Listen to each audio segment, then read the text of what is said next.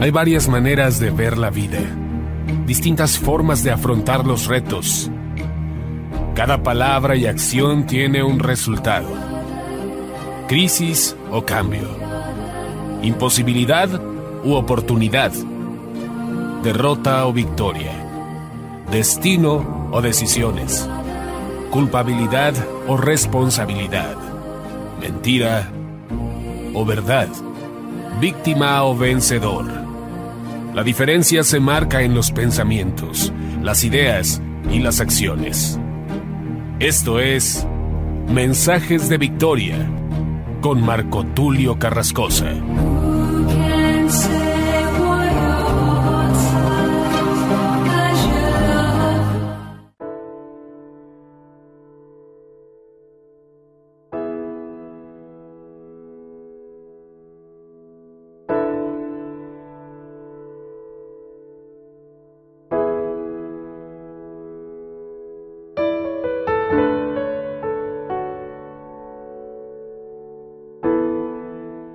Bendiciones a todos, es un gran gusto poderles saludar nuevamente a través de la radio y a través de internet.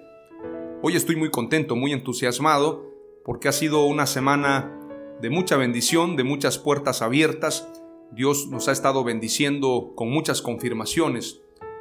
En el día de hoy vamos a compartir el episodio número 39 de la serie Transformación Generacional. A este episodio lo hemos titulado el juzgar a los demás. La Biblia nos habla mucho acerca de este tema y aunque hay diferentes posturas, diferentes perspectivas, hay quienes creen que podemos juzgar o podemos de alguna manera dar un veredicto sobre ciertos temas, podemos nosotros también evaluar, podemos nosotros criticar y pareciera que esto es muy normal. Otros piensan, y yo me identifico con esta postura, que el juzgar o el dar un veredicto solamente le corresponde a Dios. Él es nuestro juez, Él es quien va a juzgar nuestro estilo de vida, nuestra conducta, porque todos compareceremos, dice la Escritura, ante el tribunal de Cristo. Todos rendiremos cuentas a Dios de lo que hayamos hecho en la tierra. Entonces nadie podría tomar el lugar de juez, porque ese lugar le corresponde a Dios. Pero para adentrarnos a este tema, hoy voy a compartirte dos palabras claves solamente, y para adentrarnos vamos a leer una o dos definiciones acerca de juzgar Voy a hacer un episodio número 40 un poco más extenso, donde voy a hablar más detallado sobre este asunto, sobre este punto, pero hoy voy a hacer una introducción en este episodio número 39. No sin antes orar a Dios, al Espíritu Santo, para que nos dé sabiduría, tanto a mí como predicador, como mensajero, como a ti que estás escuchando este mensaje a través de la radio y a través de internet. Oramos al Señor. Padre amado, en el nombre de Jesús te doy gracias por tu palabra. Gracias por la sabiduría que viene de ti, que viene de lo alto. Te pido que me des sabiduría, Señor, en abundancia. Me des inteligencia, entendimiento para poder compartir este mensaje. Hoy voy a hablar de un tema muy apasionante, muy interesante, como es el juzgar a los demás. Tú nos hablaste acerca de evitar juzgar a las personas y hoy quiero exponer este tema con la sabiduría y con las palabras adecuadas. Dame palabras de escribiente ligero. Dame palabras, Señor, de profeta. Dame palabras de evangelista. Dame palabras, Señor, de maestro, para poder desmenuzar este mensaje y que sea digerible para todos. Permíteme entenderlo conforme a tu escritura y conforme a tu palabra. En el nombre de Jesús. Amén. Vamos a leer primeramente lo que dice el libro de Romanos capítulo 2 y verso 1 y luego nos vamos a ir exactamente a lo que dice Lucas lo que enseña Lucas en su capítulo 6. Lucas capítulo 6, vamos a leerlo, versículo 37. Compartimos estos mensajes y te pido que pongas mucha atención. Romanos capítulo 2 y verso 1 dice, Por tanto no tienes excusa tú, quien quiera que seas, cuando juzgas a los demás, pues al juzgar a otros te condenas a ti mismo, ya que practicas las mismas cosas. Romanos 2.1 No juzguen a nadie para que nadie los juzgue a ustedes, dice también la escritura en Mateo capítulo 7 y verso 1. Vamos a leer lo que dice ahora Lucas 6 y verso 37. En adelante, hasta el verso 42. No juzguéis y no seréis juzgados. No condenéis y no seréis condenados. Perdonad y seréis perdonados. Dad y se os dará medida buena, apretada, remecida y rebosando darán en vuestro regazo. Porque con la misma medida con que medís os volverán a medir. Y les decía una parábola, ¿acaso puede un ciego guiar a otro ciego? ¿No caerán ambos en el hoyo? El discípulo no es superior a su maestro, mas todo el que fuere perfeccionado será como su maestro. ¿Por qué miras la paja que está en el ojo de tu hermano y no echas de ver la viga que está en tu propio ojo? ¿O cómo puedes decir a tu hermano, hermano, déjame sacar la paja que está en tu ojo, no mirando tú la viga que está en el ojo tuyo? Hipócrita, saca primero la viga de tu propio ojo, y entonces verás bien para sacar la paja que está en el ojo de tu hermano. Esta es enseñanza de Jesús, y Romanos es enseñanza también del Espíritu Santo a través del apóstol Pablo. Tenemos que entender esta primera palabra clave en base a lo que te estoy compartiendo. Cuando nosotros juzgamos, no estamos actuando de manera sabia, de manera inteligente, porque estamos juzgando según las apariencias. Estamos juzgando en base a lo que nosotros creemos que está bien o está mal Muchas veces prejuzgamos y precisamente el prejuzgar no es sabio, sobre todo cuando se trata de la conducta, de la vida de otra persona. Cuando las personas juzgan a otras personas por sus errores, corren el riesgo de ser enjuiciados por Dios. En la Biblia, cuando Job se encuentra en una crisis. Yo creo que pocas personas en la historia de la humanidad han pasado lo que pasó Job. La Biblia nos habla de la paciencia de Job. No solamente perdió sus hijos, perdió su familia, perdió su ganado, sino que además de todo esto Job se llegó a enllagar en todo su cuerpo. Vivía tal crisis Job que sus amigos se acercaron a quererle dar consejos. Si usted lee el libro de Job, encontrará que los consejos de los amigos de Job precisamente parecen ser elocuentes, parecen ser sabios, parecen ser guiados por Dios. De hecho, yo he escuchado gente que predica de las palabras de Elifaz Temanita. Si te levantares de mañana, si te apoyares en tu Dios, entonces todo te saldrá bien. Y uno lee las palabras de Elifaz Temanita y de los amigos de Job y pareciera que están hablando sabiamente. De hecho, no parece haber ningún error en las enseñanzas y en los consejos de los amigos de Job. Sin embargo, ellos estaban prejuzgando o bien estaban juzgando la vida de Job. Ellos pensaban que a raíz de un pecado, de un error, de una falta de Job, le había acontecido todo esto. Ellos le daban consejos aparentemente sabios, pero con una sabiduría humana, no una sabiduría de lo alto, una sabiduría espiritual. Esto conllevó a que Job tuviera un debate con estos amigos. Job en todo momento debatía con ellos dando sus argumentos en medio de su crisis. Llegó al grado Job de buscar tener un debate con Dios.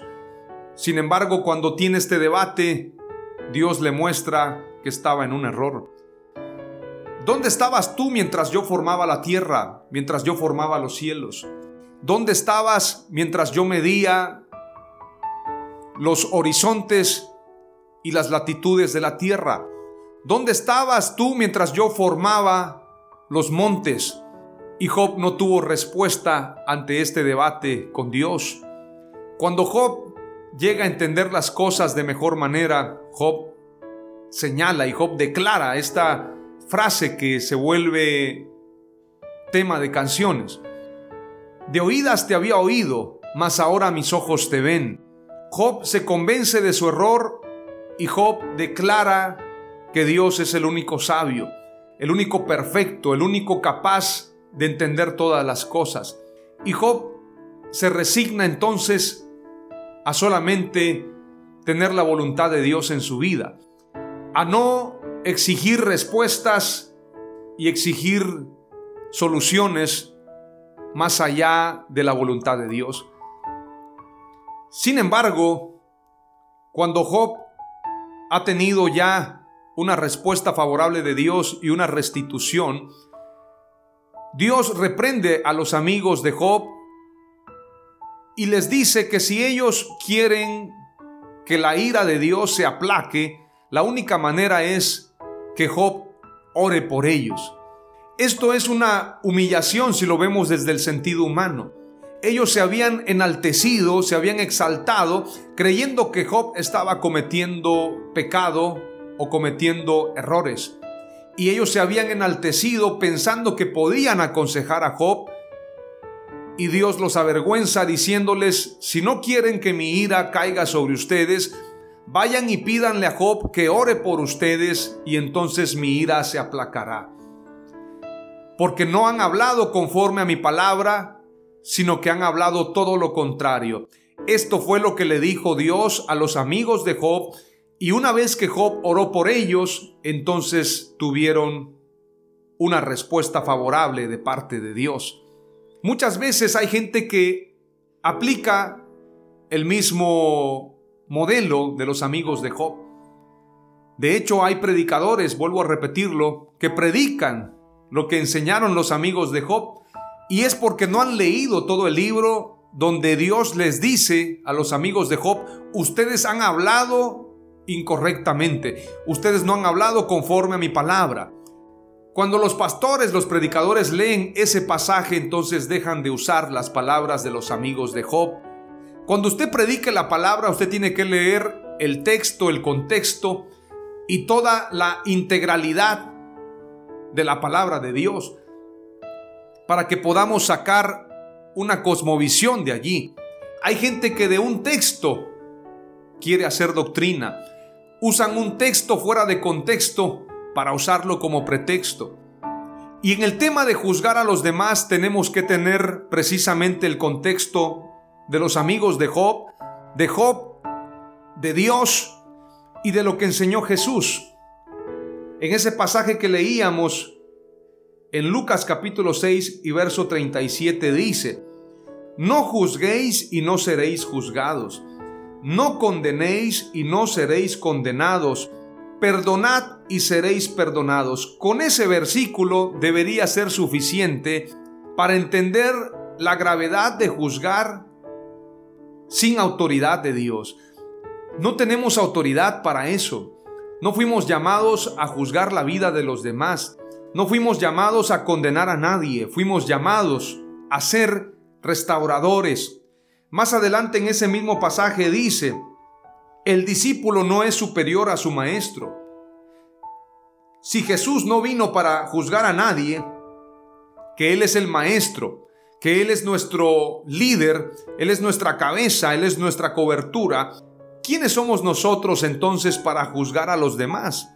El discípulo no es superior a su maestro, mas todo el que fuere perfeccionado será como su maestro. Siendo como el maestro, tenemos que tener una actitud, tenemos que tener un estilo de vida. ¿Cómo actuó Jesús cuando le presentaron a la mujer adúltera? Jesús tomó piedras para arrojárselas, consintió que arrojaran piedras para enjuiciar a esta mujer. Era una mujer adúltera que había sido encontrada en el mismo acto de adulterio. Ellos mismos declararon, señalando, la hemos encontrado en el mismo acto de adulterio. Esto parecía ponerlos en ventaja en este veredicto.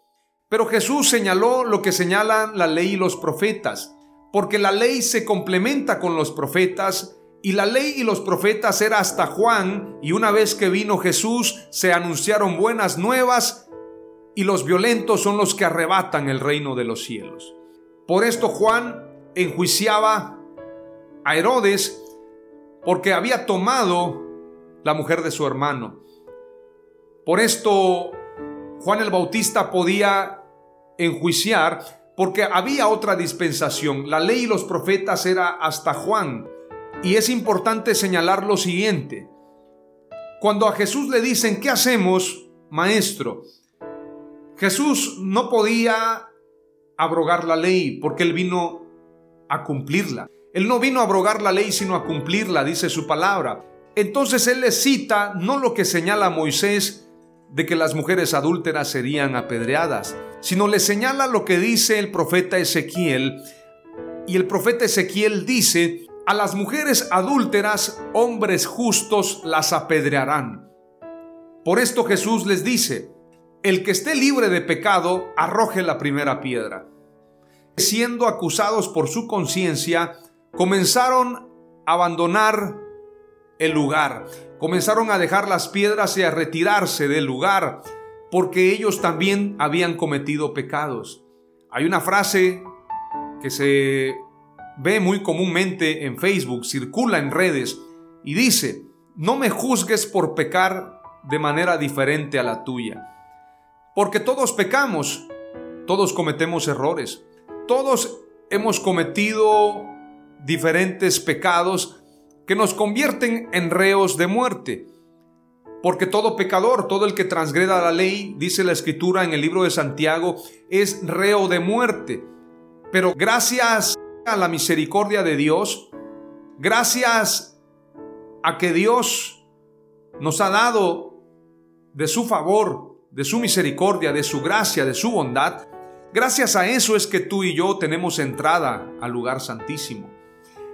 Y Jesús no es juez sino abogado. Ahora mismo Él está defendiéndonos. La primera palabra clave que quiero compartirte es la siguiente y es en base a lo que termina diciendo Lucas capítulo 6 y verso 41 al 42. ¿Por qué miras la paja que está en el ojo de tu hermano y no echas de ver la viga que está en tu propio ojo? ¿O cómo puedes decir a tu hermano, hermano, déjame sacar la paja que está en tu ojo, no mirando tú la viga que está en el ojo tuyo? Hipócrita, saca primero la viga de tu propio ojo y entonces verás bien para sacar la paja que está en el ojo de tu hermano. En base a esto, tenemos que ser sabios. Y la primera palabra clave es, no es de sabios juzgar, no es de sabios condenar, no es de prudentes e inteligentes juzgar, porque la escritura dice claramente, no juzguéis y no seréis juzgados, no condenéis y no seréis condenados, perdonad y seréis perdonados. Si tú y yo queremos ser sabios, tenemos que aprender a tener temor de Dios. El principio de la sabiduría es el temor a Dios. Y si yo tengo temor de Dios, no debo adelantarme a enjuiciar a nadie, porque esto me convierte en un reo de muerte. Esto me expone a ser enjuiciado y a perder la bendición de Dios. Voy a compartirte la segunda palabra clave y para esto voy a leerte rápidamente lo que enseña Mateo capítulo 18, verso 23 al 35. Parábola de los dos deudores. Por eso el reino de los cielos puede compararse a cierto rey que quiso ajustar cuentas con sus siervos, y al comenzar a ajustarlas le fue presentado uno que le debía diez mil talentos. Pero no teniendo él con qué pagar, su señor ordenó que lo vendieran, junto con su mujer e hijos, y todo cuanto poseía, y así pagara la deuda. Entonces el siervo cayó postrado ante él diciendo, Ten paciencia conmigo y todo te lo pagaré. Y el señor de aquel siervo tuvo compasión y lo soltó y le perdonó la deuda. Verso 28.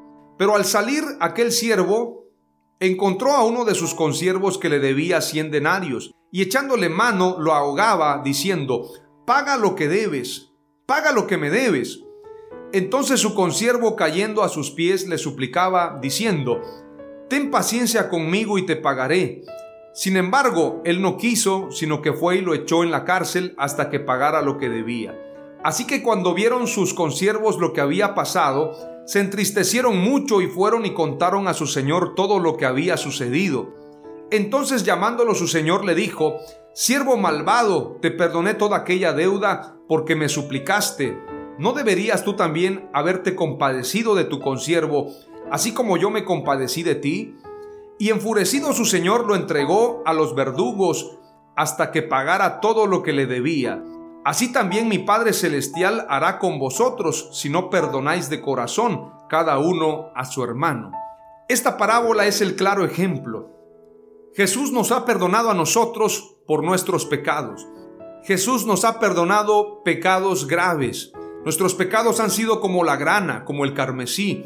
Han sido pecados oscuros, sin duda alguna la mentira, el adulterio, la fornicación, los falsos testimonios, la ira, la vanagloria, tantos pecados que tú y yo hemos cometido, la blasfemia porque en algún momento sin saberlo hemos blasfemado, pecados que aún no son ocultos pero que han ofendido a Dios. Si Dios nos ha perdonado, nosotros debemos perdonar. Como dice el Padre nuestro, Perdona nuestras ofensas como también nosotros perdonamos a los que nos ofenden. Y no nos dejes caer en tentación, mas líbranos del mal. Cuando nosotros condenamos a alguien, por esto la escritura dice, el que cree estar firme, mire que no caiga. Porque cuando tú señalas y tú condenas, te expones al juicio de Dios. Con la misma vara que mides serás medido. Cuando tú condenas a alguien y tú dices, ese hermano pecó, ese hermano cometió un error, tú mismo te expones a ser enjuiciado. Tú te expones a que vengan tentaciones a tu vida y que tú caigas en esas tentaciones y te conviertas en un pecador como el mismo al que tú juzgaste. Por eso la escritura dice que el que se humilla será enaltecido y el que se enaltece será humillado. La palabra clave número dos está acorde a lo que pasó en esta parábola de Mateo 18, 23 al 35.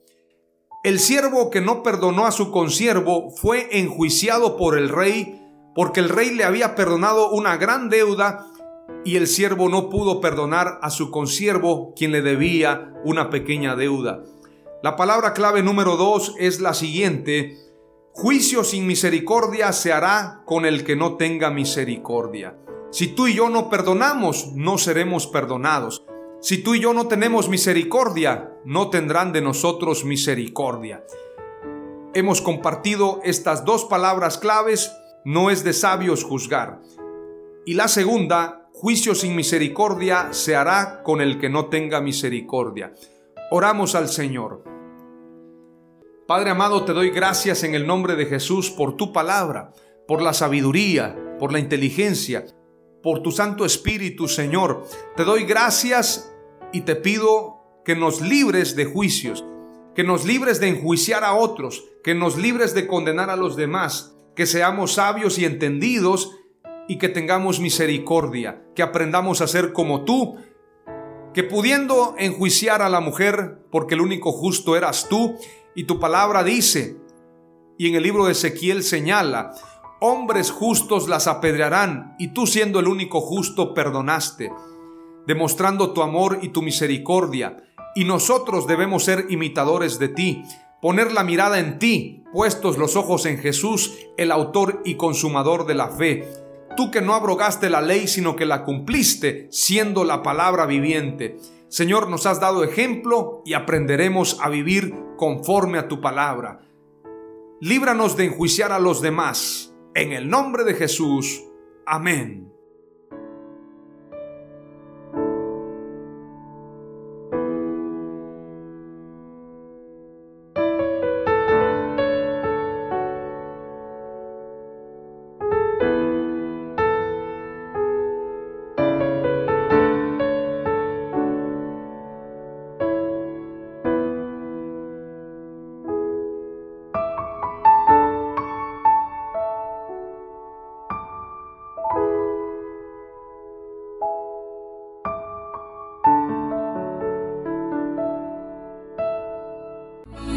Esto fue Mensajes de Victoria con Marco Tulio Carrascosa. Gracias por escucharnos y seguirnos en nuestras redes sociales. Si deseas invitarnos a tu ciudad, escríbenos por inbox o al WhatsApp 961 66 882 99 961 66 882 99.